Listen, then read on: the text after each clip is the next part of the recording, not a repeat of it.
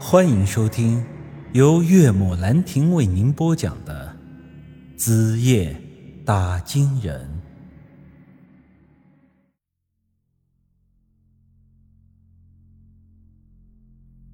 老话说得好：“个人自扫门前雪，休管他人瓦上霜。”这杨家的兄妹俩既然知道那阴钱的利害关系，我便也不用再多插手。至于他们的家事以及兄妹俩的矛盾，我没有兴趣去了解太多。我和杨石那小子似乎是命里犯冲，一见面谁都不愿意给对方好脸色。自从那次我大骂过他一顿之后，他便再也没有去过我们家买过东西。不过这样我倒觉得挺好的，至少不用担心自己的媳妇儿被人家惦记了。至于这杨玉那怪丫头，说是要和我交朋友，但是平时在村里我从没有见过她出门，而我自然也不可能去她家找她，所以那次离开杨家别墅以后，我有很长一段时间没有再和那丫头见面。一天夜里。我如同往常一样，提着灯笼，拿着铜锣，在村里打经。走到村口的位置，我的心里恍惚间变得有些不安起来。各位可能有过这样的经历：独自一人走夜路的时候，总是会觉得有什么东西在跟在你身后，但你回头一看，却是啥也没有。其实，这就是人对未知盲区的一种恐惧。黑暗的环境中，目光所不能覆盖的区域，你就会下意识的去揣测那里是不是藏着什么东西。这种时候，往往是草木皆兵，恐惧也就由此产生了。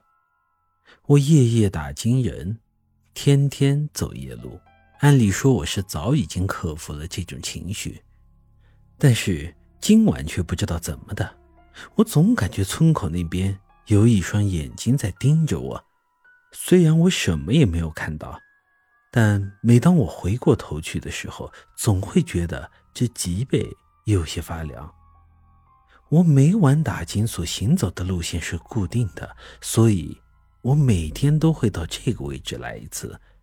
其实村口这个位置对我来说确实有些特别。想当初，我四姐第一次回家，我是在这里见到她的。前段时间王小翠回村里，我也是在这里和她相遇的。说句实在话，我每晚打更的时候，有时候一个人闷得无聊，脑子里就会胡思乱想一些东西。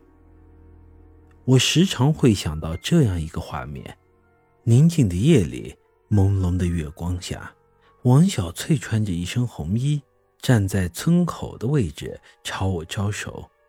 我承认，之前王小翠的事情已经成了我心里的一个心结。我尝试过很多次，却怎么也解不开。我至今仍记得小翠临死前那个晚上对我说的最后一句话：“那晚你明明对我动心了，却又不敢碰我，你是我最恨的人。”还有就是我在梦里听到他说的那句话：“陈宇，我好痛，你为什么不来救我？”每次回想起这些，我就感觉像是有人在我的心口里撒了一把盐，那种难受的感觉憋在心里，怎么也发泄不出来。我提着灯笼在村外的玉米地边站了一会儿。凉爽的夜风从我的身边吹过，地里的玉米叶子发出刷刷刷的声音，我的心里也总算是舒坦了一点。随即敲了敲手里的铜锣，当当当，三更天了，注意关闭门窗，防火防盗。三更打完，我打算回家休息。舒瑶应该是已经把我的夜宵给准备好了。出门前，他说今天要给我做我最喜欢吃的酒酿丸子，所以这时候我走的比较匆忙。可是，在我刚踏进村子的一瞬间，我却突然听见身后传来了一个奇怪的声响。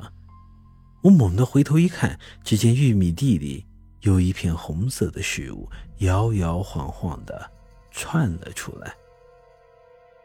我的心里一惊，是什么玩意儿？我刚才也说过，村口这个位置在我心里特别。经常会幻想着王小翠穿着一身红衣来这里跟我招手。现在玉米地里冒出一个红色的东西，我自然而然的就往这方面想了。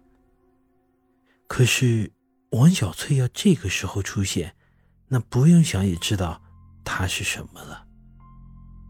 我小心翼翼的把手里的铜锣放下，只是提着灯笼，朝着那红影靠了过去。小翠，是你吗？本集已经播讲完毕，欢迎您的继续收听。